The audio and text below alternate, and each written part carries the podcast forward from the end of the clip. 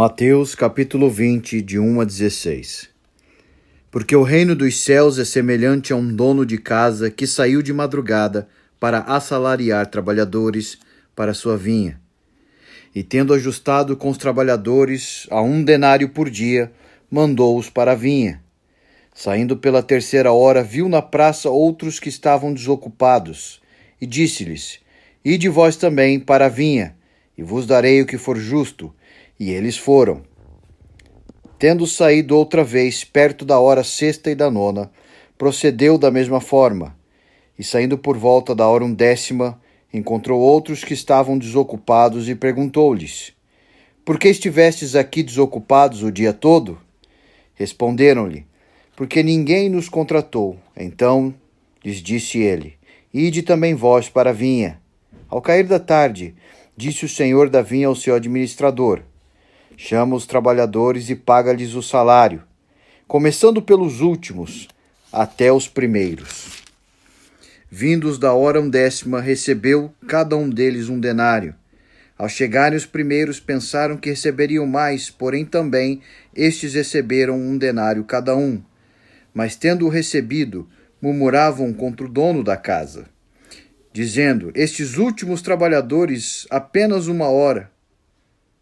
Trabalharam apenas uma hora, contudo, os igualaste a nós, que suportamos a fadiga e o calor do dia. Mas o proprietário respondendo disse a um deles: Amigo, não te faço injustiça. Não combinaste comigo um denário? Toma o que é teu e vai-te, pois quero dar a este último tanto quanto a ti. Porventura não me alisto fazer o que quero do que é meu? Ou são maus os teus olhos porque eu sou bom? Assim, os últimos serão primeiros, e os primeiros serão últimos, porque muitos são chamados, mas poucos escolhidos. Meus queridos, é um privilégio, mais uma vez gostaria de dizer isso. Quero saudar a igreja com a graça, a paz e a misericórdia da parte do nosso Deus e Senhor Jesus Cristo. Amém? Meus irmãos, tenho a tarefa de trazer a palavra de Deus nessa manhã, por isso eu peço que mantenham as vossas Bíblias abertas em Mateus capítulo 20. Mas nós vamos ler Mateus 19, versículo 30 para começar. A mensagem em Mateus 20, de 1 a 16. Mas Nesse momento, eu gostaria de reler só o versículo 30 para começarmos a pregação da palavra de Deus nesta manhã. Diz a palavra do Senhor em Mateus 19, versículo 30. Porém, muitos primeiros serão últimos, e os últimos primeiros. Agora, por favor, com a Bíblia ainda aberta, abra Mateus 20, versículo 16. Assim, os últimos serão primeiros, e os primeiros serão últimos, porque muitos são chamados, mas poucos escolhidos. Oremos. Santo Deus, nesse momento nós clamamos a misericórdia do Senhor, pois ninguém entende a Sua palavra sem a ação direta e infalível do Espírito Santo. Nós pedimos que o Senhor mesmo venha falar conosco nessa manhã, que o meio de graça se manifeste poderosamente no meio da tua igreja, em nossos corações, para a tua glória para que o teu nome seja engrandecido e a tua palavra, como no livro de Atos, seja engrandecida e exaltada entre nós e através de nós, para com o mundo também, como farol da tua luz que somos, ó Deus, para a glória do Senhor. Nós queremos, ó Deus, ser humilhados, queremos nos tornar humildes diante da tua palavra nesse momento Queremos nos prostrar diante do Senhor.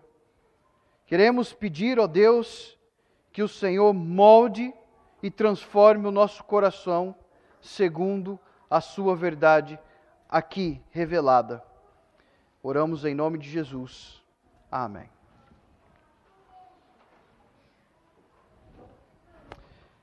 E se Deus quebrasse os nossos protocolos? E se Deus de alguma forma entrasse na nossa vida e destruísse todos os padrões de importância que nós temos dentro de nós? Porque todos nós crescemos nesse mundo pensando ou criando formas de alcançar sucesso.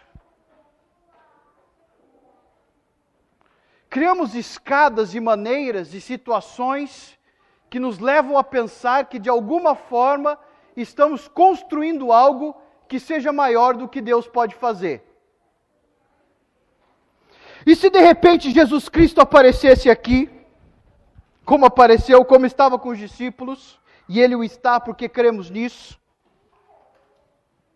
e na presença dele, ele quebrasse todos esses protocolos e sonhos do seu coração e dissesse para você nesta manhã: está tudo errado.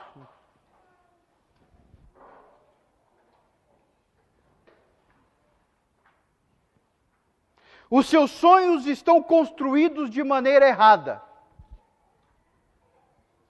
A maneira como você faz as coisas está posta de maneira errada. E se Jesus te dissesse pessoalmente: nada do que podes fazer vai adiantar.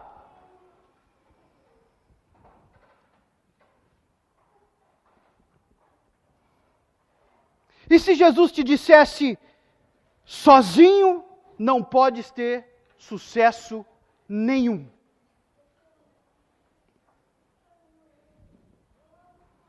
Esse texto que lemos diante de nós é mais ou menos isso. Jesus confronta e desafia os discípulos a tal maneira que de tal maneira que isso mostra para eles que os nossos padrões de sucesso e de verdade e até mesmo de melhorias são aqueles padrões que nos escravizam e nos impedem de descansar no poder libertador da generosa graça de Deus. Essa parábola que lemos, meus irmãos, foi escrita para confiarmos na generosidade da graça de Deus, mas ela também nos exorta a não confiarmos em nossos padrões de mérito. Ou seja, ela nos chama a humildade diante de Deus.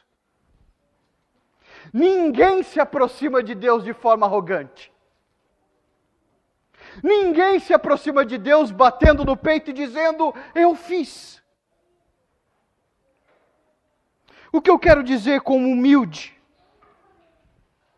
Ser humilde é alguém que, sem aparente glória humana, é totalmente dependente da graça de Deus. Eu vou repetir. Ser humilde é que alguém que sem aparente glória humana é totalmente dependente de Deus. Esse texto faz isso conosco, meus irmãos, porque ele mexe com algo que sempre encontra-se nos nossos corações. Nós sempre estamos tentando achar uma forma de agradar a Deus através daquilo que fazemos. Sempre estamos tentando ou pensando de alguma forma a nos enganar, ou nos enganando, melhor dizendo, de que com o que eu faço, eu vou controlar ou manipular a recompensa do que Deus pode me dar. E você pode pensar: não, pastor, eu não faço isso. Faz. Nós fazemos. Nós temos essa natureza e essa, e essa parábola nos confronta contra isso. Ontem eu estava num almoço com os meus filhos, com a minha esposa. A gente teve uma viagem muito longa. Eu fiquei 40 dias no Brasil, nós viajamos. Eu trago um abraço das igrejas brasileiras para a igreja é, aqui na Lapa. Não é? Nós, nós nos tornamos muito conhecidos no Brasil como eu como amigo do irmão da Ana Ruth, não é? que é o Tiago Oliveira. E, e é, o Tiago Oliveira é conhecido em todo o Brasil como irmão da Ana Ruth. Né? E eu como amigo do irmão da Ana Ruth. Uh, e, e, nesses dias eu estava matando a saudade com a minha família, nós estávamos conversando na mesa e a conversa de alguma forma chegou no prato que nós estávamos comendo. Era um pedaço de peixe, uma posta de peixe. E o meu sogro disse: aquele peixe veio da África do Sul. Imediatamente, meu filho, que é sul-africano, disse o seguinte: pai, esse peixe aqui deve ter custado zero euros. Como assim, filho? Ele não custou nada, se veio da África deve ser mais barato. A minha esposa, não perdendo a oportunidade, ela vira para o Diogo e disse: Meu filho, nada nesta vida custa zero euros. Nada. E eu dei aquele olhar batista por cima do prato. Ela olhou de volta e de repente ela corrigiu: A não ser o amor de Deus que é de graça. Mas é verdade, meus irmãos. Nós olhamos para a graça de Deus como se fosse algo que não custou nada. Mas apesar da graça de Deus não nos custar nada, ela teve um valor elevado em Cristo Jesus. Cristo pagou pela graça que nós recebemos. Na cruz do Calvário, ele o fez. Na cruz do Calvário estava a justiça de Deus e a misericórdia de Deus e a humildade do próprio Filho de Deus, expressando para todos nós o maior preço que Deus poderia pagar para que eu e você pudéssemos ter graça. Eu me lembro de ouvir o pastor Tim Keller falar quando esteve no Canadá, que certa vez ele falava sobre a graça de Deus, e uma mulher veio conversar com ele e disse o seguinte: Pastor, se tudo que eu recebo é de graça, então eu devo tudo o que eu sou e o que eu tenho a Deus. E ele disse: é exatamente isso. A graça nos deixa completamente devedores de Deus. Nessa parábola, nós vemos que o reino de Deus funciona de maneira diferente. O reino de Deus não funciona como o reino do mundo. E o desafio aqui dessa parábola, como todas as outras, é descobrir a visão de Deus. Jesus, nessa parábola, aponta a generosidade imerecida pela qual Deus chama e acolhe os excluídos desse mundo para a comunidade da fé. Todos nessa parábola e no reino de Deus se tornam iguais. É quase como se Jesus estivesse provocando os discípulos, principalmente Pedro, tentando ajudá-lo a entender a natureza generosa de Deus. Pedro estava preocupado porque eles tinham acabado de ouvir um pronunciamento de condenação contra um jovem rico. E nós vamos ver no próprio contexto do texto que essa pergunta também estava no coração dele.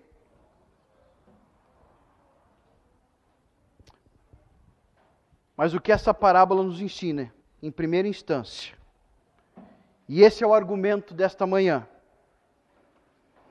é que Jesus nos ensina a descansar na justiça e na generosidade de Deus. Eu vou repetir. Jesus, com esta parábola, nos ensina a descansar na justiça e na generosidade de Deus. O conceito é um conceito de reversão. Por isso que eu disse que Deus pode chegar e quebrar toda a sua visão e cosmovisão de mundo, os seus sucessos, as escadas que você criou. Ele pode destruir tudo isso, porque ele pode reverter todo esse processo. Essa parábola é tanto uma advertência quanto um consolo e uma promessa. Ela nos promete algo, mas ela também nos traz uma exortação. E eu quero lhes mostrar nesta manhã exatamente isso. Vamos pensar um pouco no contexto. Abra sua Bíblia em Mateus capítulo 19, 16 a 22. Que história é essa? Eu vou ler para vocês. E eis que alguém aproximando-se lhe perguntou: Mestre, que farei eu de bom para alcançar a vida eterna? Veja bem, mais uma vez alguém perguntando: O que eu posso fazer para alcançar a vida eterna? Respondeu-lhe Jesus: Por que me perguntas acerca do que é bom? Bom só existe um. Se queres, porém, entrar na vida, guarda os mandamentos. Essa é a lei do Senhor aplicada ao coração do jovem rico. E ele lhe perguntou: Quais? Respondeu Jesus. Quais? Respondeu Jesus: Não matarás e não adulterarás, não furtarás, não dirás falso testemunho, honra teu pai e tua mãe, e amarás a teu próximo como a ti mesmo. Replicou-lhe o jovem: Tudo isso tenho observado, o que me falta ainda? Disse-lhe Jesus: Se queres ser perfeito, vai, vende os teus bens, dá aos pobres e terá um tesouro no céu, depois vem e segue-me. Tendo, porém, o jovem ouvido esta palavra, retirou-se triste por ser dono de muitas propriedades. Então, no versículo 23, Jesus disse aos discípulos: Em verdade vos digo que um rico dificilmente entrará nos céus. Isso deixou os discípulos atônitos, a tal ponto que eles perguntaram: Quem pode ser salvo? E Jesus responde: Isto é impossível aos homens, mas para Deus tudo é possível. Mas mesmo com Jesus dizendo isso, isso deveria acalmar qualquer um dos discípulos quando eles ouviram: para Deus tudo é possível. Nesta frase, eles deveriam descansar. Se por um lado para o homem era impossível ser salvo, para Deus é possível. Mas não. Pedro continua no versículo 27, ele pergunta: E nós? Se o rico é condenado, e nós que deixamos tudo e te seguimos, o que será de nós? E talvez seja essa a pergunta que esteja no seu coração nesta manhã. O que será de mim? E Jesus respondeu: Em verdade vos digo que vós, os que me seguistes, quando na regeneração o Filho do Homem se assentar no trono da sua glória, também vos assentareis em doze tronos para julgar as doze tribos de Israel. E todo aquele que tiver deixado casas, ou irmãos, ou irmãs, ou pai, ou mãe, ou filhos, ou campos, por causa do meu nome, receberá muitas vezes mais e herdará a vida eterna. Se por um lado havia uma preocupação de Pedro, Jesus queria reafirmar que seguir a Jesus tem uma recompensa. Não vamos confundir seguir a Jesus por causa de uma recompensa, mas eu quero deixar isso bem claro: seguir Jesus tem sim recompensas. Mas Jesus, não querendo que eles interpretassem mal o que ele estava dizendo, ele começa mais uma vez virar o jogo, virar a mesa, virar todo o pensamento do ser humano e fala: olha, porém, Muitos primeiros serão os últimos e os últimos serão primeiros.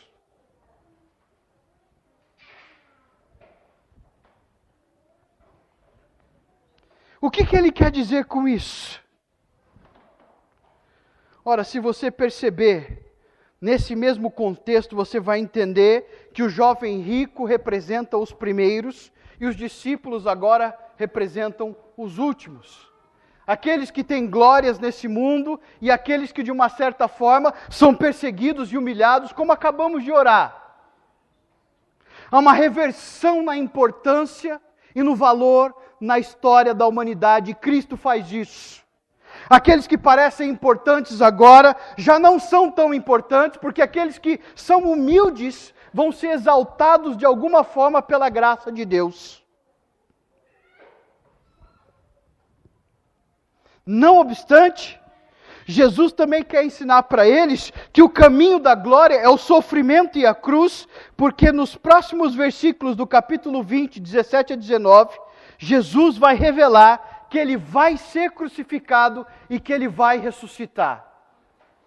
Então, se nós queremos entender essa palavra, essa parábola, nós precisamos entender. Há aqui um jovem tentando salvar-se com as suas obras. Há aqui um apóstolo preocupado com a sua recompensa por aquilo que ele fez seguindo a Jesus. E por outro lado, há um Messias que, ao contrário do pensamento de todos, não vai se tornar um rei, ou vai levantar um grande exército, destruir Roma, muito pelo contrário. O caminho da humildade é o caminho da cruz, e na cruz do Calvário ele vai ser crucificado e ao terceiro dia sim revelar a sua glória. Mas ao chegar na sua glória, passa pela mais infame humilhação que o ser humano pode passar, pela maior maldição que o ser humano pode assumir. Sobre ele estava o pecado, a vergonha, a culpa de todo aquele que nele crê, em todas as épocas, em todos os tempos, do passado ao futuro, sobre ele estava toda a vergonha do ser humano. É por isso que nós temos essa parábola aqui, nesse momento. Jesus quer mostrar para eles que o envergonhado, na verdade, é o verdadeiro glorificado. Que o desprezado, na verdade, é o escolhido de Deus. E nós, como seu povo, não somos diferentes. Não somos. Essa parábola nos ensina isso. Olha o primeiro ato. Os trabalhadores, dos versículos de 1 a 7, os trabalhadores são recrutados ao longo do dia. O recrutamento começa logo de manhã. Porque no reino dos céus é semelhante a um dono da casa que saiu de madrugada para buscar e assalariar trabalhadores para a sua via. Eu quero que você entenda o seguinte: as pessoas que trabalhavam pelo serviço de um trabalho de um dia para receber um denário eram as pessoas mais miseráveis da Palestina naquela época, ou no Oriente Médio, melhor dizendo. Eram pessoas que, como eu vi muitas vezes na África, ficavam esperando numa esquina, não só na África, no Canadá também, não vi no Brasil, mas talvez aqui isso possa acontecer. Trabalhadores ficam numa esquina esperando alguém, buscando é, alguém para fazer um trabalho durante o dia, ele recebe ali aquele trabalho do dia, aquilo é o sustento da vida dele. Eram esses trabalhadores. Jesus, nessa parábola, quer mostrar pessoas miseráveis que precisam de algo e esse trabalhador é alguém que vai prover algo para eles. A segunda onda de recrutamento acontece mais ou menos pelas nove da manhã. É isso que o texto nos diz. É? é óbvio que você está lendo com um certo hebraísmo, porque o texto é colocado dessa forma, pela segunda hora, pela terceira hora. Depois, mais uma vez, às três da tarde, depois ao meio-dia, e depois às três da tarde. E finalmente ele pega mais trabalhadores às 5 da tarde. Veja que a jornada de trabalho terminaria às 6 da tarde. De acordo com o livro de Deuteronômio, você não poderia fazer alguém trabalhar e não dar a sua paga antes da noite. Então, às 6 horas da tarde, eles tinham que parar de trabalhar e eles tinham que receber o seu salário de acordo com a lei. E ele assim o fez. Os primeiros também trabalhadores receberam uma proposta. Que proposta é essa? É um contrato. Você trabalha um dia e eu te pago um denário, que é o suficiente para um dia de trabalho. Mais ou menos uns. Hoje, 60 dólares, não 100 euros, mas mais ou menos 60 dólares. Parece muita coisa, mas não é. Era, parece muita coisa, mas para ele seria muita coisa por causa do contexto. Esse homem estava oferecendo um trabalho generoso. Quero que vocês lembrem disso. O proprietário então decide sobre o pagamento. Os outros não receberam nenhuma proposta. Percebem no texto? Primeiro, os primeiros recebem uma proposta, vocês vão receber um denário. Os outros, eles falam: vem trabalhar na vinha. Eu vou pagar-lhes o que é justo. Eles não sabem quanto eles vão ganhar. Mas, porque eles precisam do trabalho, eles começam a trabalhar. Vem o segundo ato. E o segundo ato nos mostra mais uma vez a reversão. O normal seria aqueles que começaram a trabalhar na primeira hora começarem a receber o salário primeiro. Concorda comigo? Eles começaram a trabalhar antes, logo eles deveriam receber o trabalho, o, o, o salário do seu trabalho primeiro. Mas o que acontece? É uma reversão aqui. Aqueles que começaram a trabalhar por último recebem um salário. Quando eles recebem um salário, esse salário é igual àquele que foi prometido aos que começaram a trabalhar primeiro. Agora imagina você. Você está vendo o seu patrão, ele fez um contrato contigo, ele disse que você ia receber um denário, e você vê que as pessoas que trabalharam só uma hora, ou seja, 12 vezes menos que você, está ganhando um denário, e você começa a pensar: hum, se ele que trabalhou uma hora está ganhando um denário, imagina o que eu vou receber. E a antecipação deles cresceu. E o pagador foi pagando. E quando chegou nos trabalhadores da primeira hora, o que acontece? Doze denários. É isso, irmãos? É isso? Não. Eles também receberam um denário.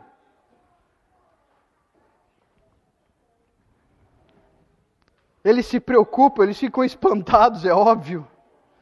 Eles reclamam dizendo que isso é injusto.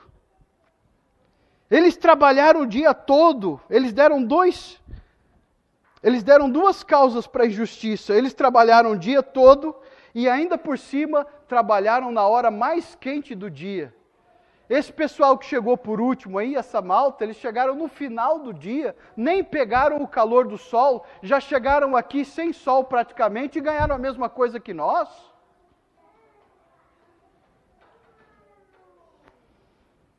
O proprietário então faz a sua refutação e ele diz o seguinte: eu fui justo. Eu te paguei o que tinha sido combinado. Primeiro ponto. Segundo ponto. É o meu desejo ser generoso. Em outras palavras, ele diz: o dinheiro é meu, eu faço com ele o que eu quiser. O problema não está em mim disse o proprietário. Mais uma vez, Jesus vira o jogo e ele diz: O problema está em vocês. Vocês é que têm um olho do mal, ele diz. Vocês é que têm um olho do mal e sentem inveja quando eu demonstro a minha generosidade. Algo que deveria ser apreciado se torna motivo de rebeldia. Vocês têm um olho mau diante da minha generosidade. A réplica nos mostra que nenhuma justiça foi cometida, e mesmo assim, mesmo assim, segundo a sua generosidade, alguns implicam ou fazem uma reclamação de que havia injustiça para outros. Aqueles que resmungam o fazem por causa da inveja ou seu mal olhado, melhor dizendo. Já ouviram essa expressão aqui também tem em Portugal? O seu mal olhado? O seu senso de dignidade é desafiado. Por isso lhe fiz a pergunta nesta manhã. O meio pelo qual a sua autoestima e o seu alto valor é estabelecido também é desafiado porque eles acabaram se comparando uns com os outros.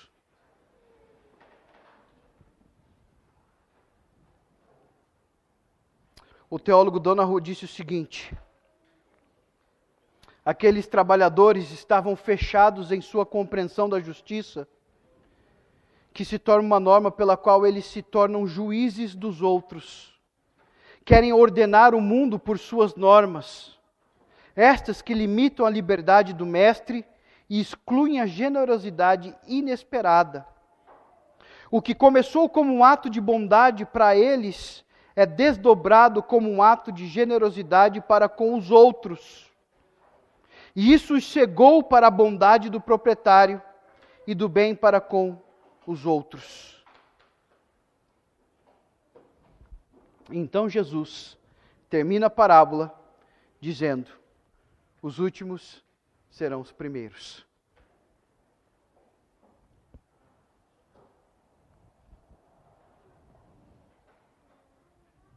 Como nós vimos, Jesus revela aqui nesta parábola esta reversão que é incontrolável para o ser humano. Nós queremos controlar o que Deus faz, mas nos é impossível. Nós queremos de alguma forma ganhar o favor de Deus, mas não é, nos é impossível. E mesmo quando vemos a graça de Deus ser dispensada em outras pessoas, a tendência do nosso coração é invejar o que Deus faz em outras pessoas. Isso, contrastado com a cruz de Cristo, nos leva a entender que dentro de nós há uma luta que Martim Lutero definiu como a teologia da glória e a teologia da cruz. Carl Truman fala sobre isso e ele diz o seguinte: no coração dessa nova teologia estava a noção de que Deus se revela sob o seu oposto, ou seja, ele reverte o nosso pensamento de mérito. Ou para expressar isso de outra maneira, Deus alcança seus propósitos a fazer exatamente o oposto do que os humanos podem esperar. O exemplo supremo disso é a própria cruz. Deus triunfa sobre o pecado e o mal ao permitir que o pecado e o mal triunfem aparentemente sobre ele. Sua força real é demonstrada através da aparente fraqueza. E é assim que a cruz demonstra o pensamento da força de Deus. O oposto disso é o teólogo da glória, ou a teologia da glória. Em termos simples, a teologia da glória assumia que havia uma continuidade básica entre a maneira como o mundo funciona e a maneira como Deus trabalha com a sua igreja. Se no mundo a força bruta funciona, logo Deus vai demonstrar a sua força através da força bruta.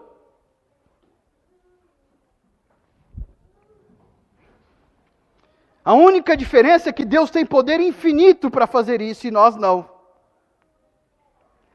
Para aqueles que pensam dessa forma, que há uma continuidade entre a maneira como o mundo funciona e a maneira como Deus trabalha, a cruz é tolice e é absurdo. Por isso eu quero concluir a meditação nessa parábola dizendo o seguinte: Jesus inverte os papéis aqui, para que nós aprendamos exatamente isso. Em primeira instância, é Deus que nos chama para o trabalho do seu reino. Não somos nós que chegamos no reino de Deus e fazemos coisas para Deus, é Ele que nos contrata, é Ele que paga o preço, é Ele que nos traz para dentro do seu reino, é Ele que faz todas as coisas quando nós estamos miseráveis, sem poder construir ou fazer nada, Ele nos chama. A segunda coisa é que nesse chamado nós precisamos entender que no reino de Deus, Deus iguala todas as pessoas. Eu vou repetir. No reino de Deus, Deus iguala todas as pessoas. Lá fora, ou em outra instância, você é general, você é médico, aqui você é irmão.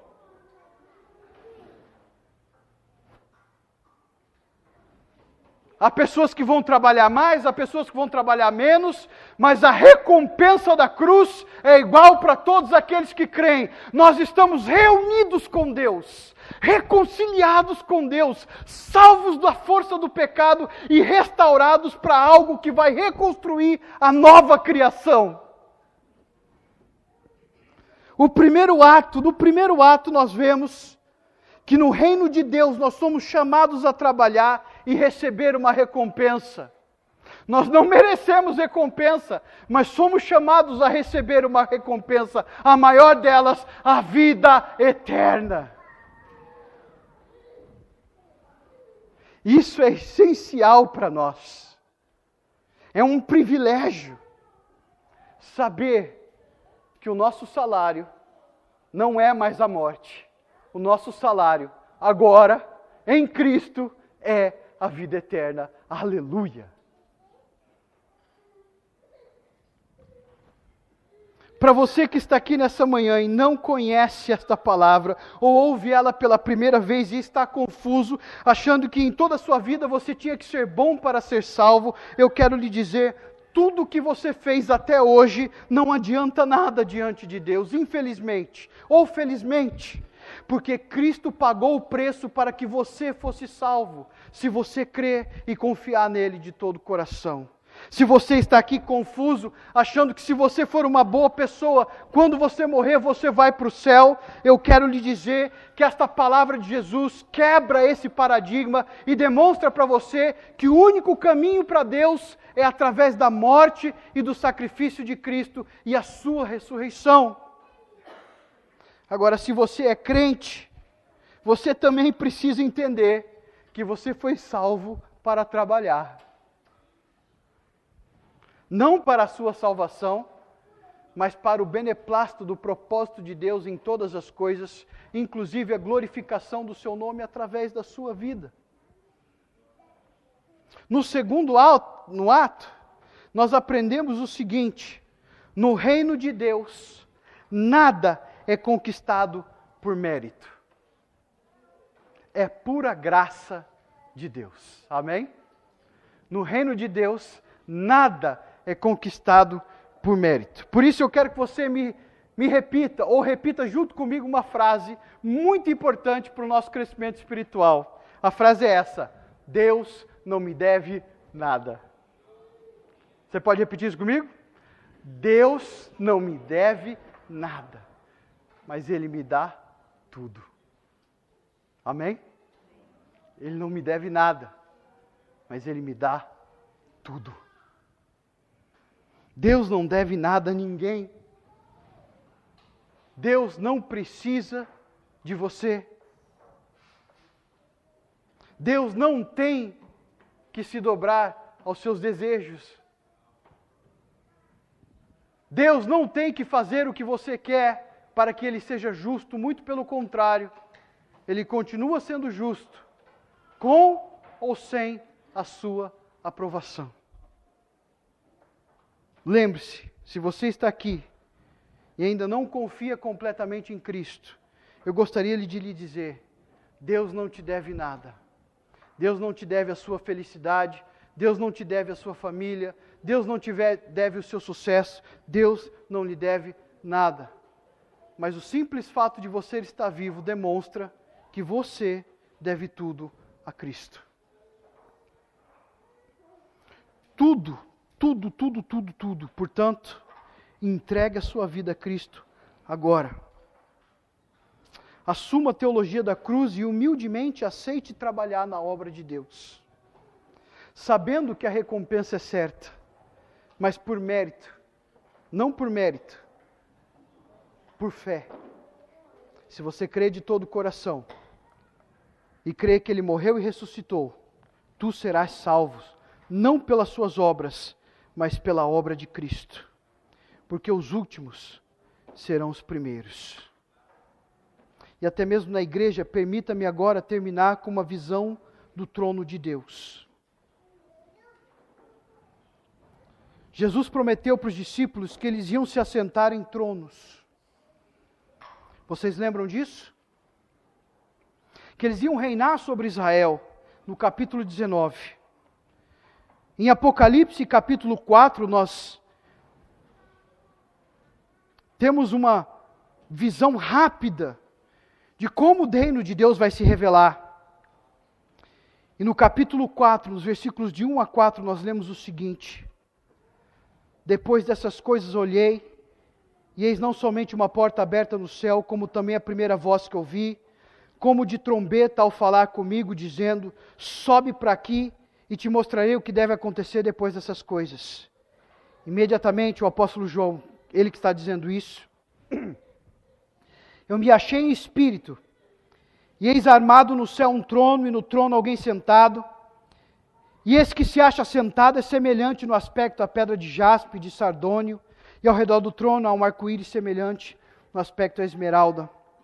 Ao redor do trono há também vinte e quatro tronos, e assentado neles vinte e quatro anciãos, vestidos de branco, em cujas cabeças estão coroas de ouro nos versículos 10 a 11, olha o que essas pessoas fazem. E os 24 anciãos, prostrando-se diante do que estava assentado sobre o trono, adoravam o que vive para todo sempre. E lançavam as suas coroas diante do trono, dizendo: Digno é, Senhor, de receber glória e honra e poder, porque tu criaste todas as coisas e por tua vontade são e foram criadas. Sim, eles se assentarão em tronos, mas sim, porque eles conhecem a dignidade do nosso Salvador. Eles não farão nenhuma outra atitude senão a de tirar as suas coroas e depositar aos pés de Jesus. Os últimos serão os primeiros. Esses que morreram por causa do Evangelho Pedro crucificado de cabeça para baixo. João, quando escreveu o Apocalipse, exilado na ilha de Patmos. Esses, últimos nesse mundo, primeiros, primeiros, diante do trono de Deus, e mesmo assim, com as suas coroas e as roupas que o Cristo comprou para eles.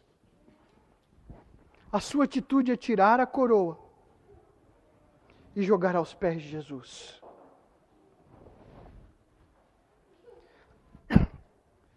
Eu não sei como você veio aqui nessa manhã. Eu não sei quais são as intenções do seu coração ou se essa pergunta está no seu coração. O que há de acontecer comigo? Será que Deus quebrará os meus protocolos e os meus sonhos? E eu lhe garanto, sim, Ele o fará, mas Ele o fará para o seu próprio bem. Sim, Ele fará. Ele mudará todas as coisas para que você consiga ver quem realmente é Deus e se dobre diante da Sua gloriosa majestade.